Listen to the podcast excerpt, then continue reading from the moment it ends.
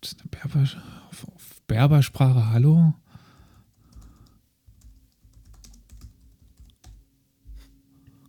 Alles für Marokko. Berberisch lernen. Ja, mach mal schnell.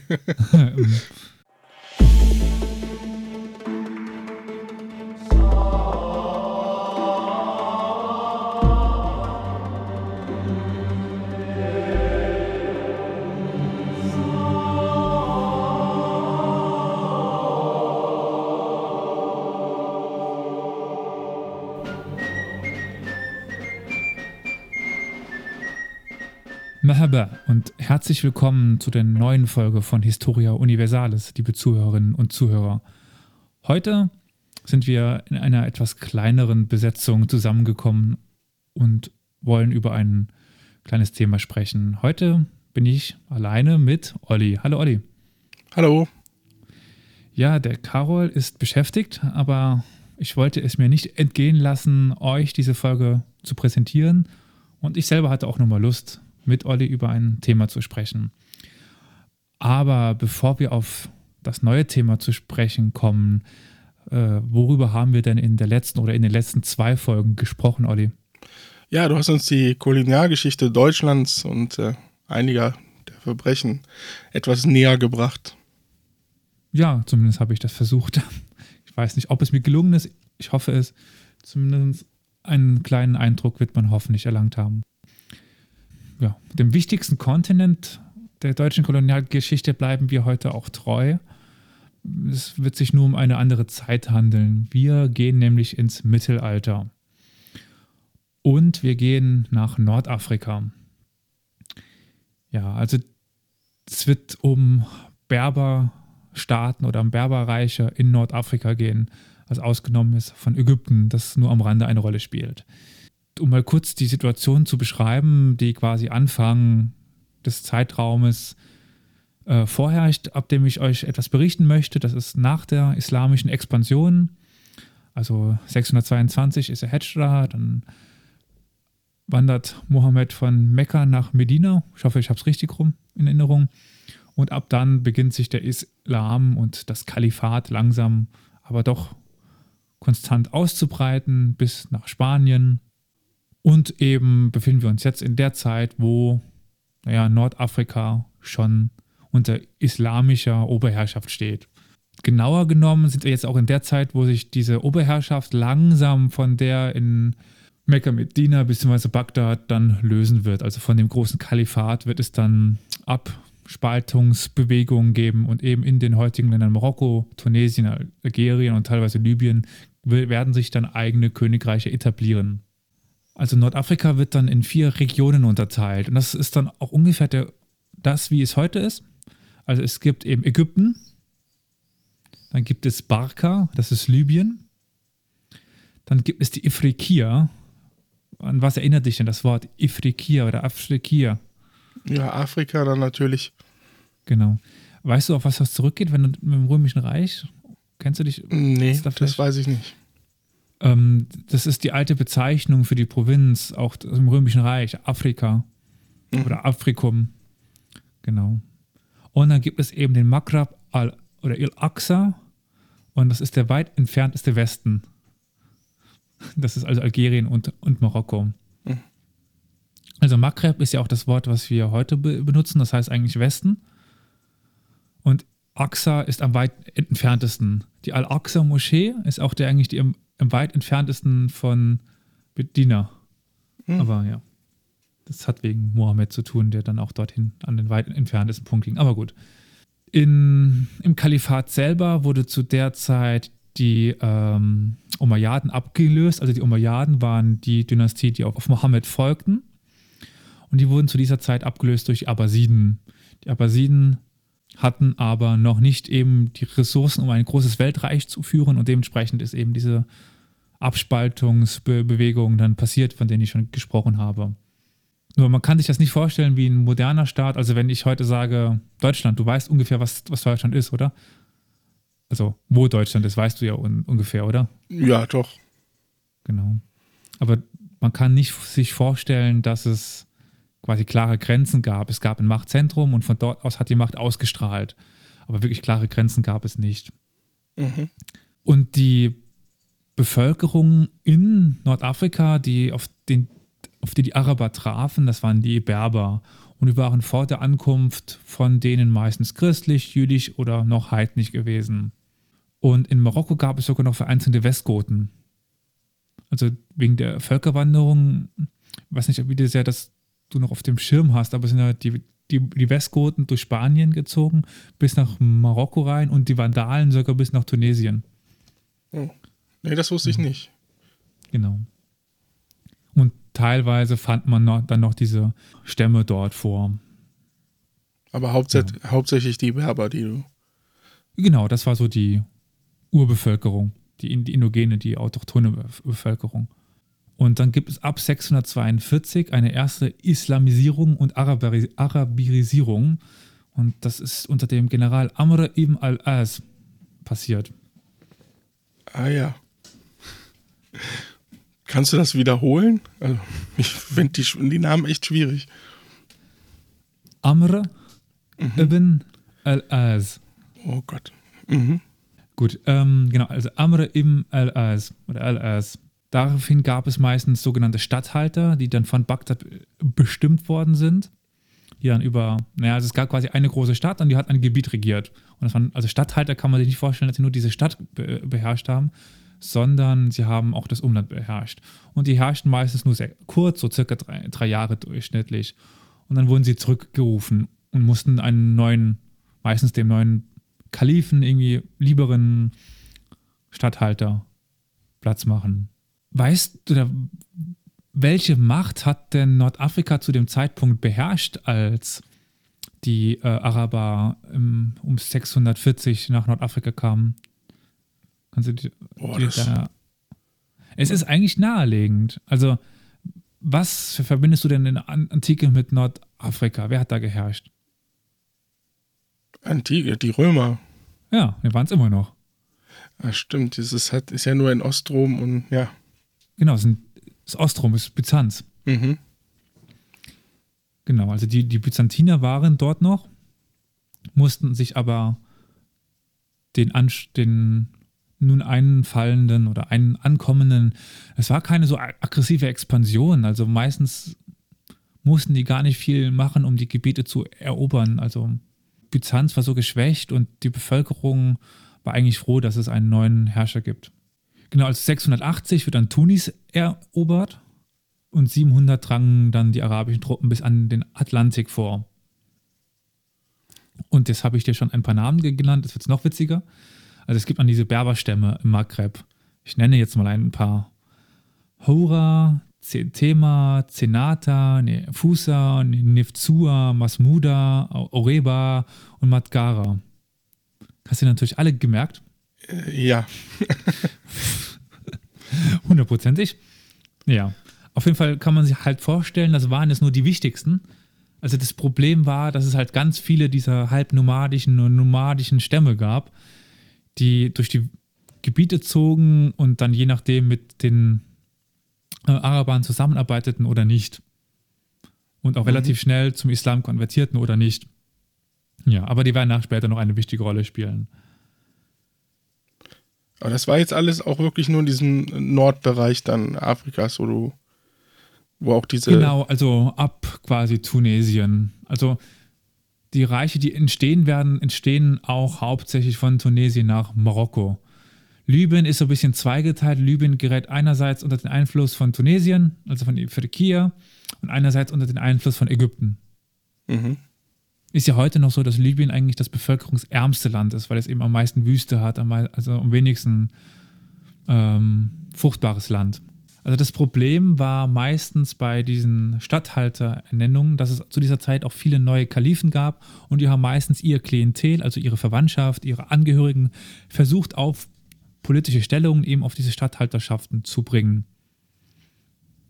Und naja, wenn dann ein neuer mächtiger Mann da war, dann wollte er seine neuen Familienangehörigen so ein neues Klientel an diese Stellen bringen. Deswegen gab es da einen regen Wechsel. Mhm. Und 720 sind wir jetzt, gab es einen Aufstand durch äh, Charijiten. Das ist eine Ausrichtung des Islams im Maghreb. Und in Tanger, das ist im heutigen Marokko, also heute heißt es ja Tanger oder Tanger, wie man es auch immer ausspricht, gab es zum ersten Mal eine eigene Berberherrschaft, die dann aber ähm, trotzdem noch niedergeschlagen werden konnte. Aber es gab zumindest mal die Kurzzeit, für, Kurzzeit, für eine kurze Zeit eine eigene Herrschaft. Also in diese Zeit, ich hatte ja schon mal erwähnt, dann in dieser Zeit kommen die Abbasiden im Kalifat an die Macht. Und dann gab es eine Zweispaltung auch im Kalifat. Also waren es meistens nur lokale Unabhängigkeitsbestrebungen, davor eben da 720 die Chachachiden, spaltet sich nun das Kalifat. Also es gibt die Abbasiden in Bagdad und die Umayyaden, da, die sind sehr blutrünstig niedergemacht worden durch die Abbasiden, aber einer entkam nach Spanien und baut dort quasi ein neues Kalifat auf. Und jetzt muss man sich quasi vorstellen, dass Nordafrika von diesen beiden, also im, von diesen beiden Mächten umkämpft worden ist. Also alle wollten die Leute dort zu ihnen überzeugen. Aber sie stehen halt trotzdem quasi in diesem Sog dieser beiden Kalifate. Mhm. Und so entwickeln sich auch Unabhängigkeitsbewegungen, weil sie eben an der Grenze zwischen den beiden liegen. Also sie sind nicht so direkt betroffen durch diese Zentralmächte und werden durch beide Seiten trotzdem irgendwie gefördert. Also das fördert eine Unabhängigkeitsbewegung, ja. Und dann gibt es ähm, in Marokko und Westalgerien die erste Dynastie, die sich unabhängig macht. Das sind die sogenannten Idrisiden. Die Idrisiden herrschten zwischen 789 und 985 im westlichen Maghreb, also Marokko und Westalgerien. Begründen, begründet wurde diese Dynastie durch Idris ibn Abdallah, der sich, wie viele, also im Islam ist es eine ganz wichtige Rolle, du bist umso legitimierter, umso näher du dich auf Mohammed zurückführen kannst. Mhm. Der, also, der hat ja ähm, über seine ah, jetzt bin ich selber nochmal unsicher. Aber wie die meisten Herrscher sich auch auf David berufen haben, zum Beispiel. Ja, sowieso. Um, umso näher du die, ja. die Familie der, dann Mohammed stand, umso besser. Genau, und die Fatima war die, die Tochter. Also über die Tochter von Mohammed gibt es dann die Abstammung eben von dem Propheten direkt. Und naja, jeder hat sich halt versucht, über irgendwelche mehr oder weniger ausgedachten Abstammungslinien auf den Propheten zu, zu berufen. Und so tat es auch Idris ibn Abdallah, der sich über seinen Urgroßvater Hassan ibn Ali äh, ibn Abi Talib, oder Talib auf Mohammed zurückführte. Idris I. war Schiit und er führte verschiedene Berberstämme, also ein paar von denen, die ich erwähnt hatte, zusammen unter einer Herrschaft und gründete ein unabhängiges Königreich. Und Idris war kein Araber, also man kann sich das nicht vorstellen, die Araber haben das erobert und es waren plötzlich alles Araber dort. Also die Araber waren eine sehr elitäre Oberschicht, die meistens nur sehr wenig Manpower, sehr, sehr, sehr wenig Leute im Land hatten. Die untere Schicht war alles Berber. Und einer dieser Berberfürsten bringt sich nun an die, an die Macht in Marokko eben der Idris, Idris äh, ibn Abdallah und gründet nun das Reich der Idrisiden. Es gibt noch Bestrebungen durch Bagdad, das Ganze wieder zurückzugewinnen. Also Idris der Erste wird durch einen Giftanschlag veranlasst durch Harun al-Rashid. Das war der Kalif zu, zu, dieser Zeit in Bagdad, wird er getötet. Aber sein, sein Sohn kam an, an die Macht Idris II. Und der gründete eine relativ bekannte Stadt, nämlich Fes. Fes ist immer noch eine sehr schöne alte Stadt in, in Marokko, die sich auf eben die Idris, die, die Idrisiden zurückführt. Mhm. Sie auf der Dann, Karte liegt relativ zentral, also nicht am Meer oder so. Nee, nee, über, überhaupt nicht. Das ist äh, schön im Landesinneren. Also die späteren Städte, die im Landesinneren ge gegründet werden, das sehen wir dann auch gleich noch bei den anderen Dynastien, die dann kommen werden. Naja, aber nach Idris II. beginnt das Ganze eigentlich schon zu zerfallen. Es gibt dann, dass Idris teilt sein Reich unter seinen beiden Söhnen und die inneren Machtkämpfe zerreißen dann eigentlich schon wieder das Reich. Also 789 bis 985. Aber ähm, nach Idris II. ist, das Macht, ist die Macht schon am Niedergehen der Idrisiden. Mhm. Es gibt nämlich in dieser Zeit ein mächtiges Nachbarkalifat in Tunesien, aber darauf kommen wir später zu sprechen, nämlich die Fatimiden. Es wird sowieso, also schon mal vorhin aus, es wird ganz viele verschiedene gleichzeitig existierende Königreiche geben, die sich irgendwie dann kämpfen. Ich versuche die jetzt nacheinander abzuhandeln, um die am Schluss nochmal zusammenzuführen. Und es gibt noch so ein paar kleine Herrschaften in dieser Zeit eben in Marokko. Es ist zum Beispiel Ber Berhuota, es gibt Sijimasa und Nucha. Das waren noch so andere kleine Königreiche, die ja unabhängig waren, aber jetzt keine große Rolle spielten. Gleichzeitig mit den Idrisiden erheben sich die Rustamiden. Gegründet wurden die Rustamiden durch einen Perser, was ja auch schon mal sehr interessant ist, weil Persien liegt nun mal, oder der heutige Iran liegt nun mal weit ab eigentlich von, ähm, also Tunesien oder Algerien in dieser, in dieser Region ist das. Das sind schon ein paar Kilometer, ja. Ja, also das wäre wie wenn ein Russe in Frankreich ein Königreich gründet. Ja. Also es war eben Ibn, Ibn Rustam, der die Dynastie gründet, die militärisch nicht stark war, aber äh, sich durch Bündnisse mit lokalen Berberstämmen halten konnte und bis 909 eine wichtige Rolle spielten im Bereich um Ifriqiya, also das heutige Tunesien. Und die Grundlage legten für das spätere Kalifat, was dort existi äh, existieren sollte, eben die Fatimiden. Dann ebenfalls, also das ist jetzt sehr viel. Also die Rustamiden wurden dann auch noch rübergedrängt nach in das heutige Algerien, also Algier in die Region. Und in Ifriqiya selber, in, das nennt sich die Stadt ähm, Kairouan, ist aber nicht zu ver verwechseln mit dem Kairo. Also Kai Kairouan war eine sehr alte, mächtige Stadt in Tunesien. Und diese Stadt wurde relativ schnell wieder von den Rustamiden befreit. Und da gab es nun die, Achlaba, die Achlabadiden. äh, ganz viele Namen. Und der Statthalter von äh, Kairouan, äh, Mukatel, wurde im Jahr 800 abgerufen und als Nachfolger wurde der General Ibrahim ibn el-Aklab oder Achlab bestimmt und dieser ließ sich nicht mehr abrufen. Und das war wiederum ein Araber. Also wir haben jetzt in Marokko einen Berber sitzen, wir haben in Algerien einen Perser sitzen und in Tunesien einen Araber sitzen. Gut durchgemischt. Ja, definitiv. Die, Ach die Achlabadiden erkannten den Kalifen in Bagdad noch als ihr religiöses Oberhaupt an, regierten aber relativ selbstbestimmt, hatten, ließen sich also nicht reinreden.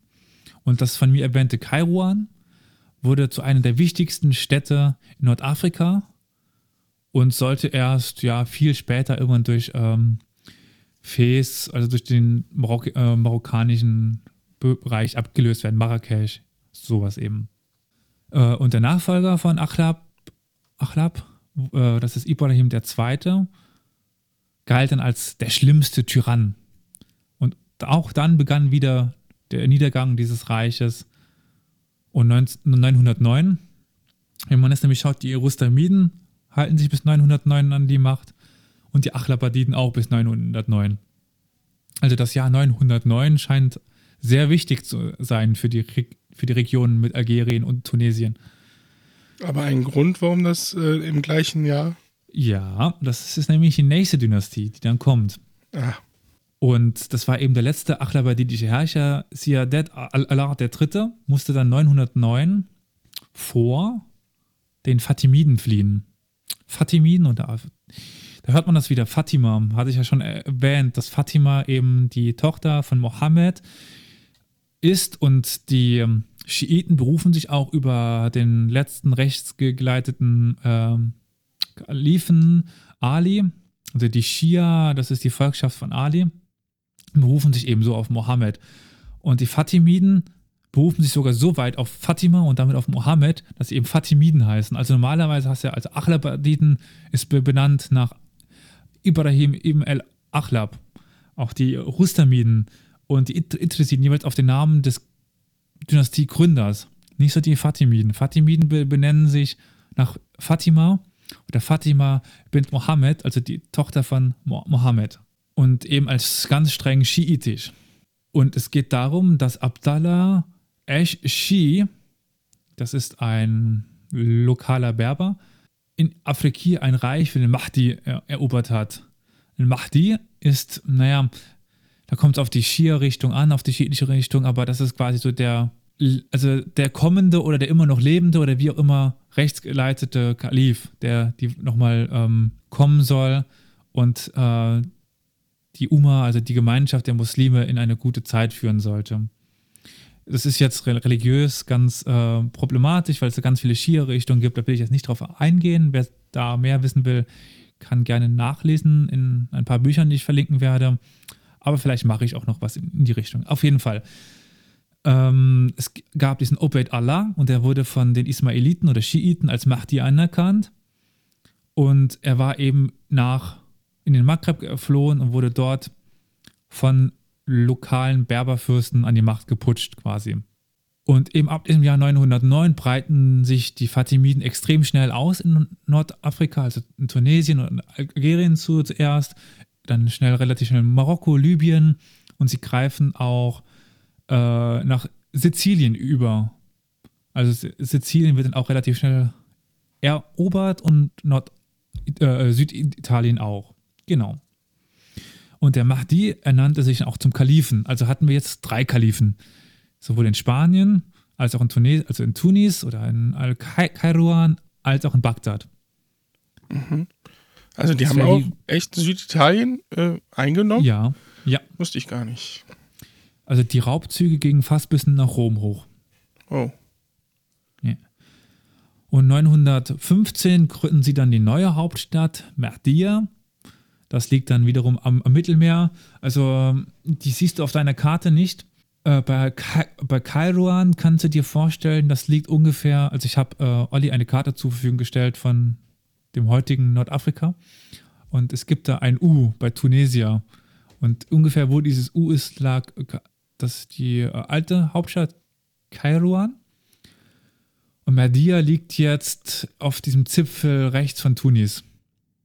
Und dann von Merdia ausgehend wurde dann Alexandria eingenommen. Welches? das, das, das Alexandria. Alexandria. Das Alexandria. Und damit griffen die Fatimiden eben bis nach Ägypten aus. Mhm. Und der also es ist ein relativ berühmter fatimidischer General Jauer und der sollte dann quasi das Fatimidenreich von Marokko bis an den Suez, an den heutigen Suezkanal er erobern. Und sogar noch weiter, irgendwann 970 wird dann sogar Damaskus er erobert. Also dann ist quasi gesamt Nordafrika bis nach Syrien rein fatimidisch. Und 979, äh 69 wird auch eine sehr berühmte Stadt gegründet. Die siegreiche Al-Qahira, das heutige Kairo. Ah. Und, das, und Kairo wird die neue Residenzstadt, die neue Hauptstadt des Fatimiden-Kalifats, um eben näher an Mekka und Medina zu sein. Und ab diesem Zeitpunkt verlieren die Fatimiden sowohl das Interesse als auch die Kontrolle über Nordafrika, also über ihre Kerngebiete. Also Marokko entgleitet ihnen dann äh, wieder. Und gestürzt werden dann die Fatimiden von einem gewissen Salah ad-Din Yusuf ibn Ayub ad-Dawini. Den kennst du? Ja. Also Salah ad-Din, das ist dann verballhornt worden im Europäischen zu Saladin den man der einem dann durch die doch, Kreuzzüge. Genau, den man dann doch erkennt. Das war ein äh, General aus Armenien, dem heutigen ungefähr Armenien, so roundabout, der es dann schaffte, seine Dynastie oder die Dynastie, die sich auf seinen Vater eben Ayub zurückführte, in Ägypten an die Macht zu bringen. Ja, und dann waren die, oder wurden die Fatimiden gestürzt. Aber das ist ja jetzt nicht das, was uns hauptsächlich interessiert, weil wir wollen uns eher um den Maghreb kümmern. Und wie ich schon erwähnt habe, schwindet ja relativ schnell dann die Herrschaft der Fatimiden, wenn die sich nach Kairo begeben.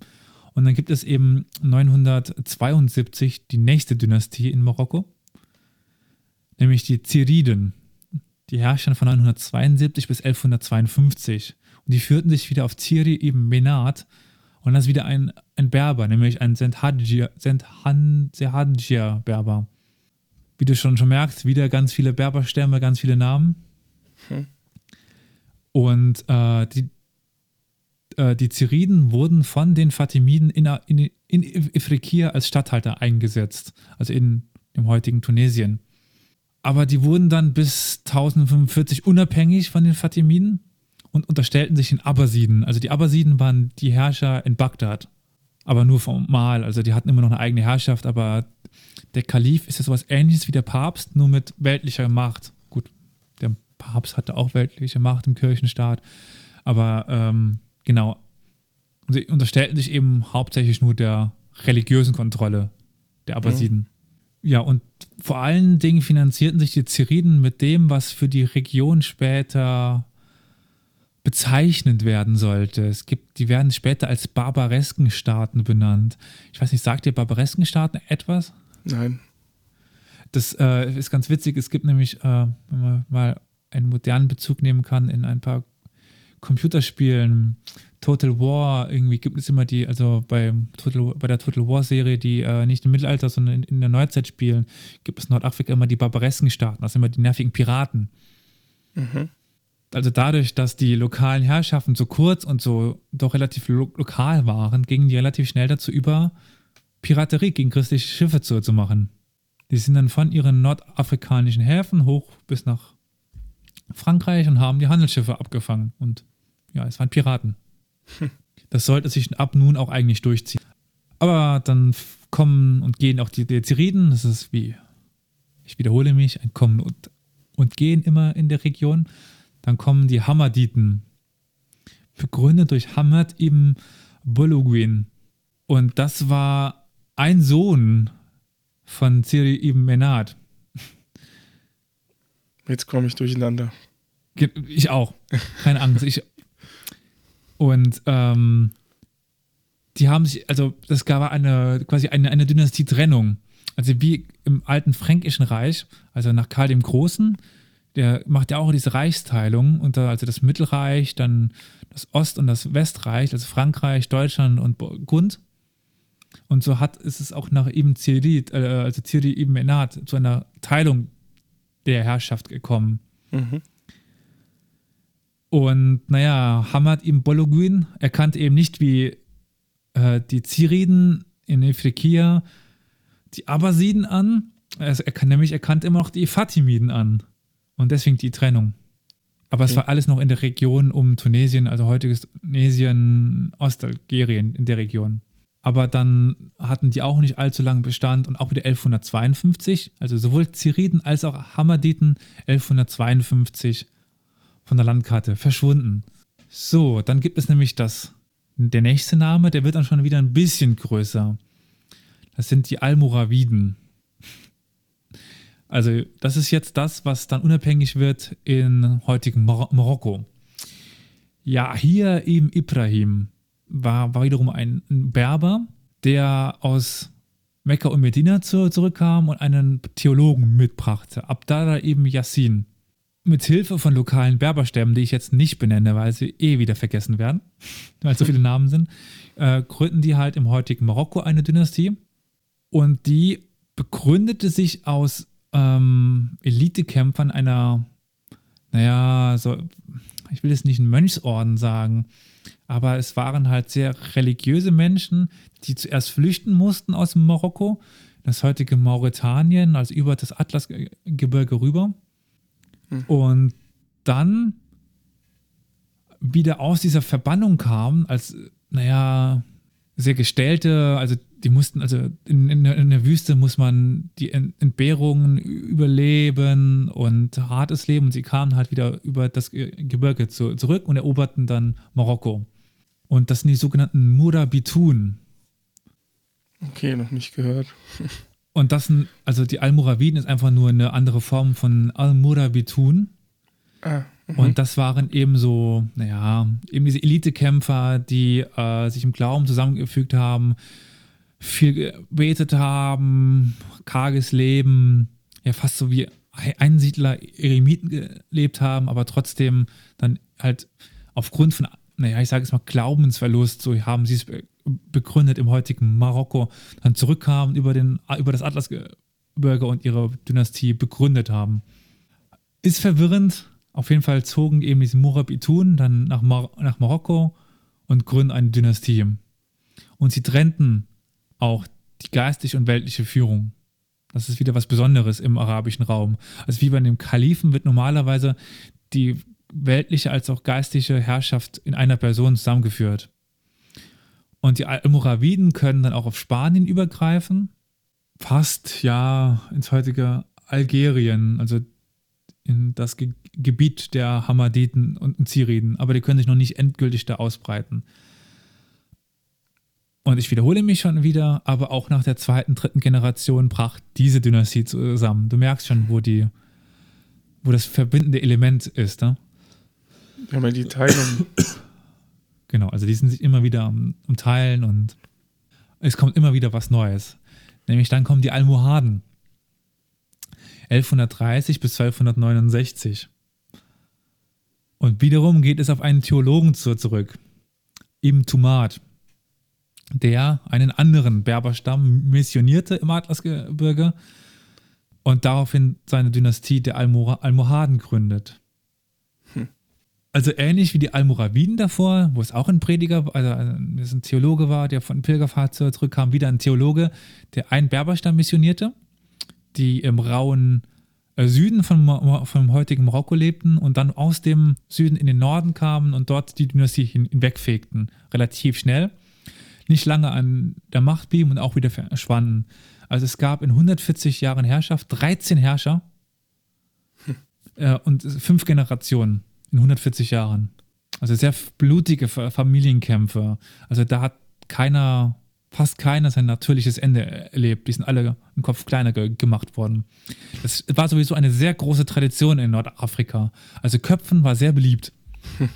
Genau, und die besiegten, also die Almohaden besiegten dann die, Al die Almoraviden und die Almohaden konnten dann bis nach Spanien übergreifen und schlussendlich dann ähm, auch ins heutige Tun Tunesien. Also das ist dann eben dieser Punkt, 1152 besiegen sie sowohl die Hamaditen als auch die Ziriden. Okay, eine kurze Frage. Du hast gesagt, die. Ja? Ja, ja, eine kurze Frage, interessant. Also, dass du den Überblick behältst, Hut ab. Also, ich glaube, äh, ich versuche auch mal eine Liste drunter unter die Folge zu setzen mit den ganzen Abfolgen. Aber ja, sorry, ich habe schon unterbrochen. Du hast gesagt, dass die, die einen, die mit den Theologen kamen, äh, die äh, kirchliche Macht und die ja, getrennt ja, haben. Almoraviden, genau. Also die hatten sie zuerst quasi, weil es eben ein Theologe an der Spitze des Staates stand, war er so, sowohl für die, die religiösen Aspekte als auch für die weltlichen Aspekte zu, zuständig. Was auch mit den Almohaden später so durchgeführt, also war, blieb so, die waren auch teilweise für die äh, geistlichen Sachen zuständig, aber bei den Almor Almoraviden trennte sich das dann. Mhm. Aber äh, das blieb dann auch so, dass es getrennt blieb. Oder auch bei unter den, den neuen Herrschern. Nein, bei den Almohaden eben nicht mehr. Ach so, okay. Also, die unterstellten sich zwar einem Kalifen, soweit ich mich entsinne, aber ähm, der, e, der Emir oder der König hatte schon noch eine gewisse geistliche Funktion inne. Also er war schon ein geistliches als auch weltliches Oberhaupt seines okay. Königreiches. 1212 gibt es dann noch auf in Spanien eine Schlacht der Almohaden gegen äh, einen Kreuzfahrerheer äh, bei Navas de Tolosa. Und dort wurden sie zum ersten Mal vernichtend geschlagen. Und dann begann der Niedergang. also 1130 an, an die Macht gekommen, 1212 beginnt der, der Niedergang. Nicht so lange. Und na, innere Machtkämpfe, wie auch bei den Al Almoraviden, kamen dann und Trennungen der Reichsgebiete und einzelne Ge Gebiete erlangten wieder Unabhängigkeit. Zum Beispiel die Hafsiden dann in Marokko. Aber und dann endlich sollte es eine Dynastie geben, die etwas länger an der Macht waren. Die Meriniden Du lachst, weil? Nein, weil es einfach so, so, so viele Sachen mhm. sind so, so viele Dynastien und die berufen sich auf einen neuen Stamm, nämlich den Stamm der äh, Beni Marin oder Beni Merin. Äh, und die kamen wiederum, dreimal das raten, aus dem Süden von Marokko.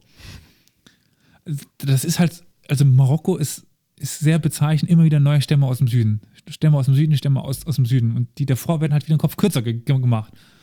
Ja. Die Meriniden besiegten schließlich äh, das Almohadenreich, konnten aber, äh, konnten aber nicht mehr nach Spanien übergreifen. Und in dieser Zeit gab es die Eroberung von äh, Quetta, Ceuta, wie man das ausspricht, ist diese heutige Exklave oder en Enklave von äh, Spanien. Die siehst du auf der Karte. Mhm. Also dort griff in dieser Zeit äh, Spanien über. Also direkt in der Nähe von Gibraltar. Genau. Also in dieser Zeit eroberten Spanier zum ersten Mal Gebiete in, in äh, Nordafrika. Mhm. Ja, aber auch die Meriniden konnten sich nicht ganz so lange halten. 1365 eroberten dann die Waditen die Herrschaft in Marokko. Also 1145 ist so ungefähr der Beginn der, der Meriniden in äh, Süden Marokko und konnten sich bis 1365 halten. Die, die Waditen selber fangen schon ein bisschen früher an, 1235, also bevor sie dann die äh, Meriniden schlagen. Und die wiederum kamen aus dem Stamm der Beni Abd el-Wad, führten sich auf einen almohadischen Scheich zu, zurück. Und die Residenzstadt war Tlemken. Tlemken, ja, liegt in der Nähe des heutigen Orans, wenn du das siehst auf der Karte. Mhm. Da liegt Tlemken, das ist eine Stadt. Genau. 1365, äh, wie erwähnt, übernehmen sie die, die Herrschaft auch in Marokko, aber ihre Macht zerbröselt immer mehr. Sie verloren Gebiete an Portugal und Spanien. Also in dieser Zeit eroberten dann Tanger, Tanger und sowas, wurde dann durch äh, die Portugiesen erobert und die Spanier griffen auch weiter über äh, Ceuta hinaus aus und ähm, die Waditen wurden quasi ins Hinterland zurückgetrieben. Das ist jetzt auch so ungefähr der Beginn mit als Seefahrermacht von Spanien und Portugal. Genau, ja, ja. Und die versuchen sich dann quasi an, an der Küste runter durchzuerobern und greifen gar nicht so weit ins Hinterland ein. Das passiert erst viel später. Mhm. Also erstmal nur Küstengebiete. Genau. Uh, und das uh, mir, von mir gerade erwähnte Tlemken kommt 1554, 55 unter osmanische Herrschaft. Die Osmanen haben ja äh, 1517 Ägypten erobert. Die Osmanen griffen dann von Ägypten aus weiter nach Nordafrika über und versuchten dort ihre Macht auszubreiten. Das blieb aber eher indirekt. Und das sind eben diese von, von mir schon mal erwähnten barbaresken Staaten. Also in dem Zeitpunkt, wo dann Spanien und Portugal so, so mächtig werden und auf der anderen Seite das Osmanische Reich, entstehen so kleine Herrschaften, die sich formal dem Osmanischen Reich unterstellen, aber man kann sich nicht vorstellen, dass die Osmanen da eine große Herrschaft ausübten. Und diese barbaresken Staaten waren es dann die, die das Mittelmeer unsicher machten. Und das waren äh, ja sehr aktive Piraten. Hm. Aber es gibt dann noch die letzte Dynastie, die ich nennen will, die Dynastie der Hafsiden, 1228 bis 1574. Und die bezogen sich wieder auf einen Stamm, nämlich den Stamm der Hintata und auf den Scheich Abu, Am, Abu Omar Hafs. Und auch der war wieder mit den äh, Almohaden irgendwie verbunden. Dessen Enkel Abu Zacharias übernahm dann nach dem Zerbrechen äh, der Almohaden die Dynastie, also die Herrschaft in Ifriqiya. Es gab zu dieser Zeit, also Weißt du, wann die Reconquista Spanien oder weißt du, was die weißt du, was die Reconquista war?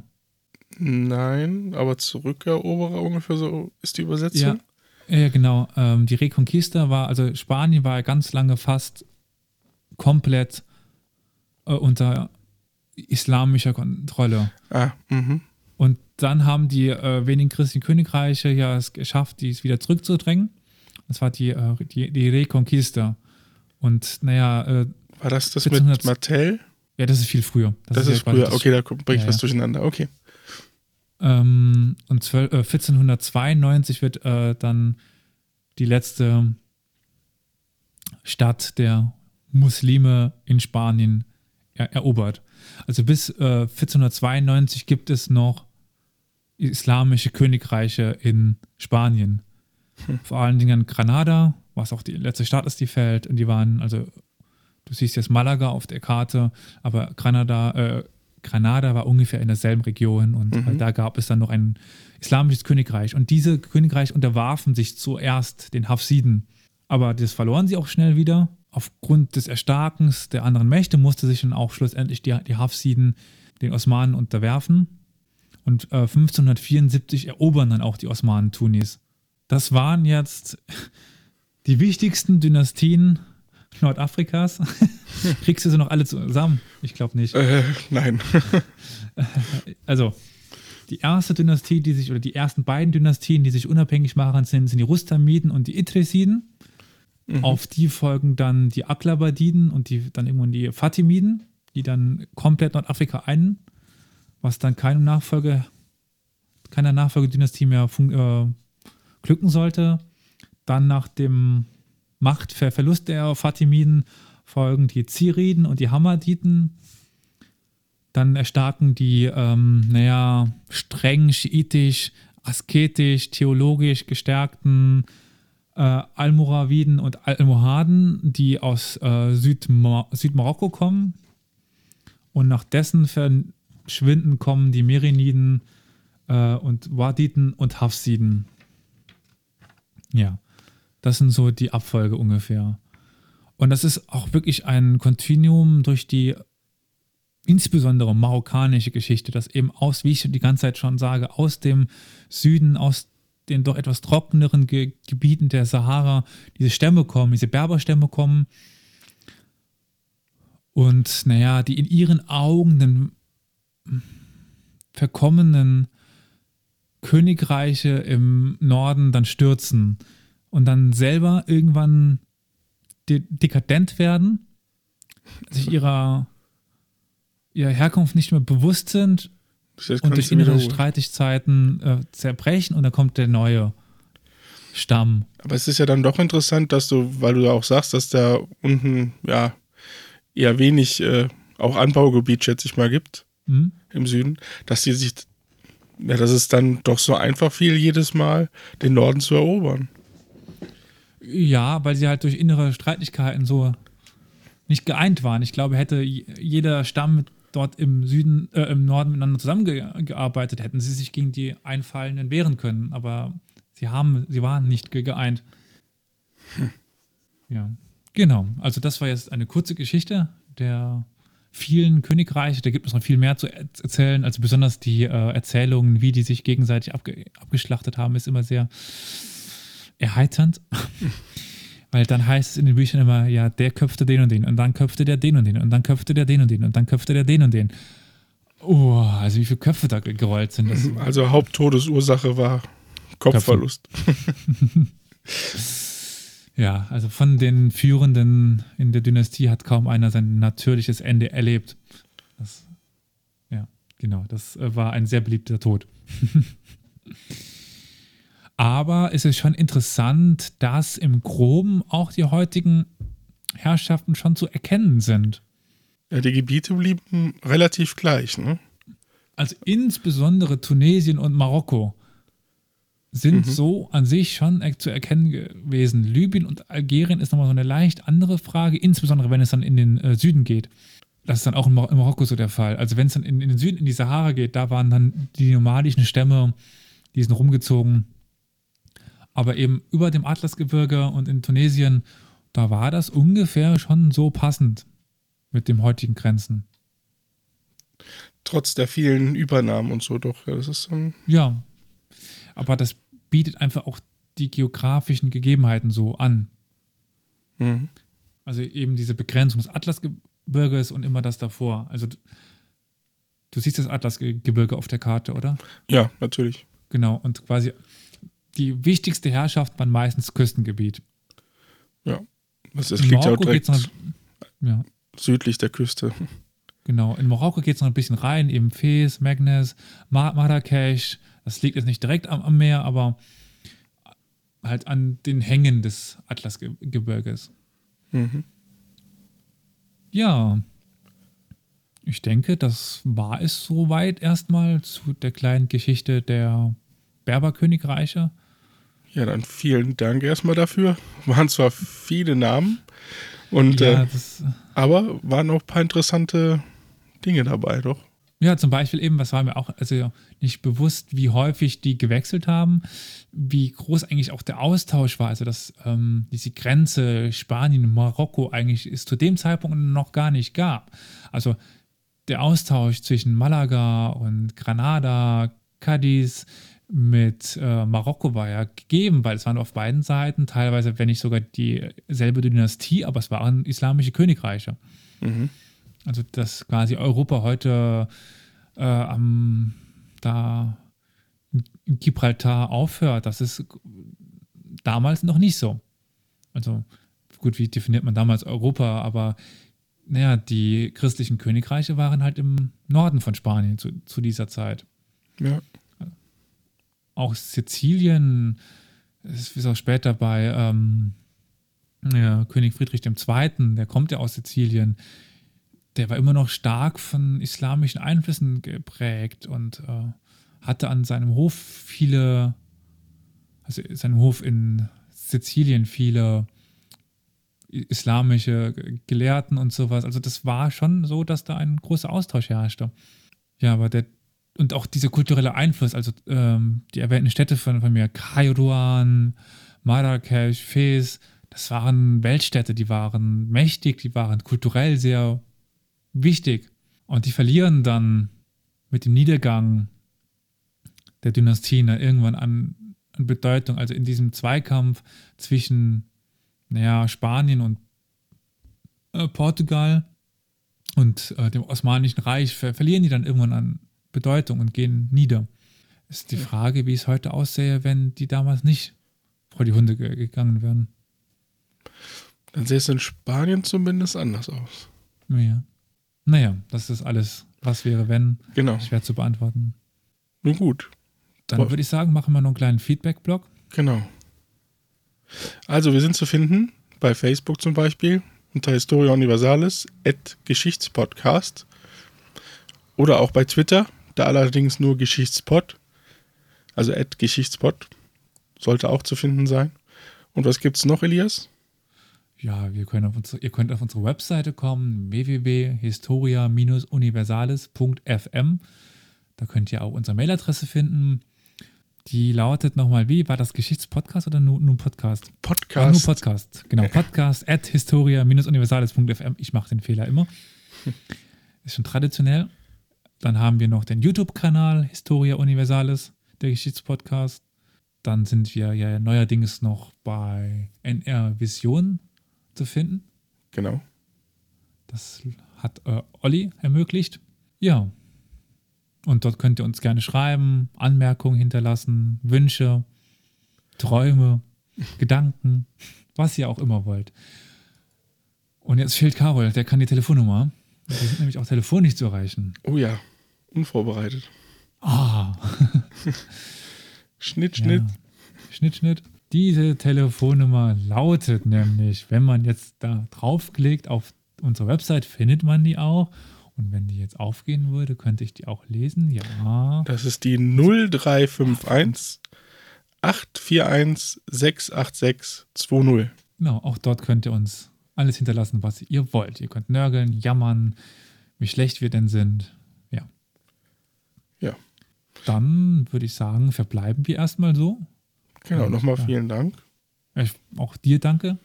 Und dann bis zum nächsten Mal, würde ich sagen. Genau. Wiederhören.